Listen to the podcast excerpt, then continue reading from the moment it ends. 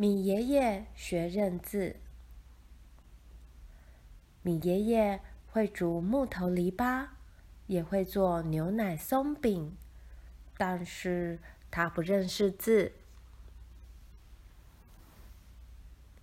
米爷爷会把树做成桌子，也会采收枫树枝制成糖浆，但是他不会拼音。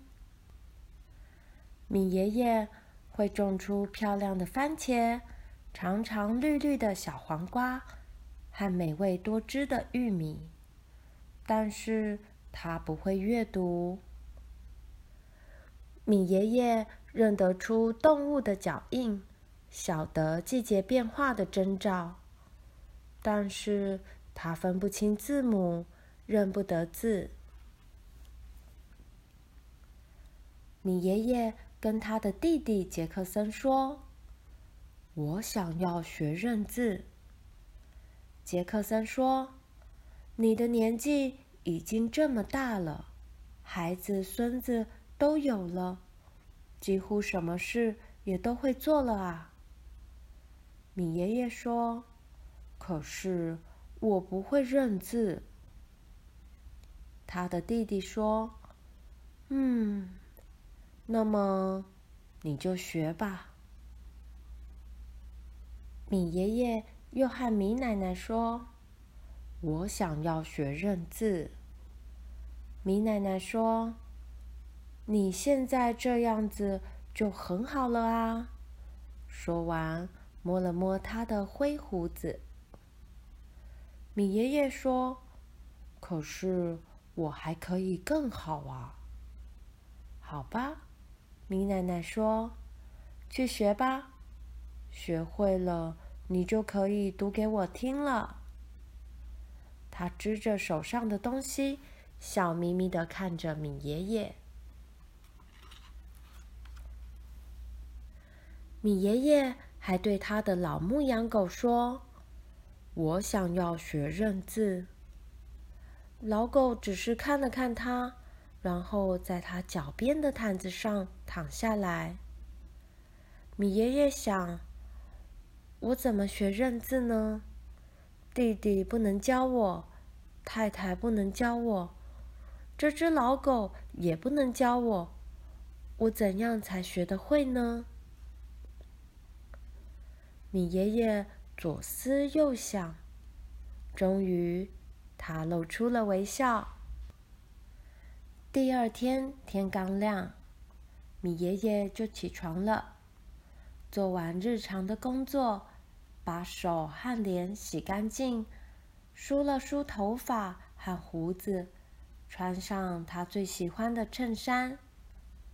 他做了小面包、番茄片。和肉汁当早餐，又准备了一份三明治当午餐，然后他亲了亲米奶奶，就出门了。米爷爷加入一群小朋友，一起走过绿荫下的小路。小朋友进了教室，米爷爷也跟着进去。博老师看见他，微微的笑了。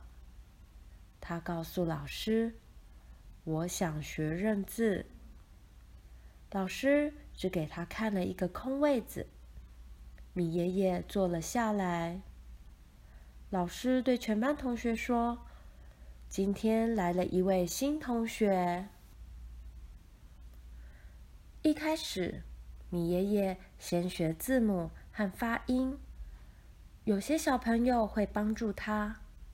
下课时，他坐在一棵树下说故事。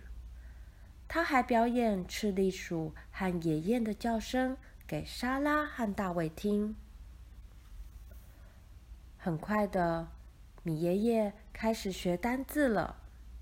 他很认真的准备功课，每天都练习写字。米爷爷很喜欢听老师和高年级的小朋友为大家念书，有时他一边听，一边随手画图。米爷爷不止学，他也会教。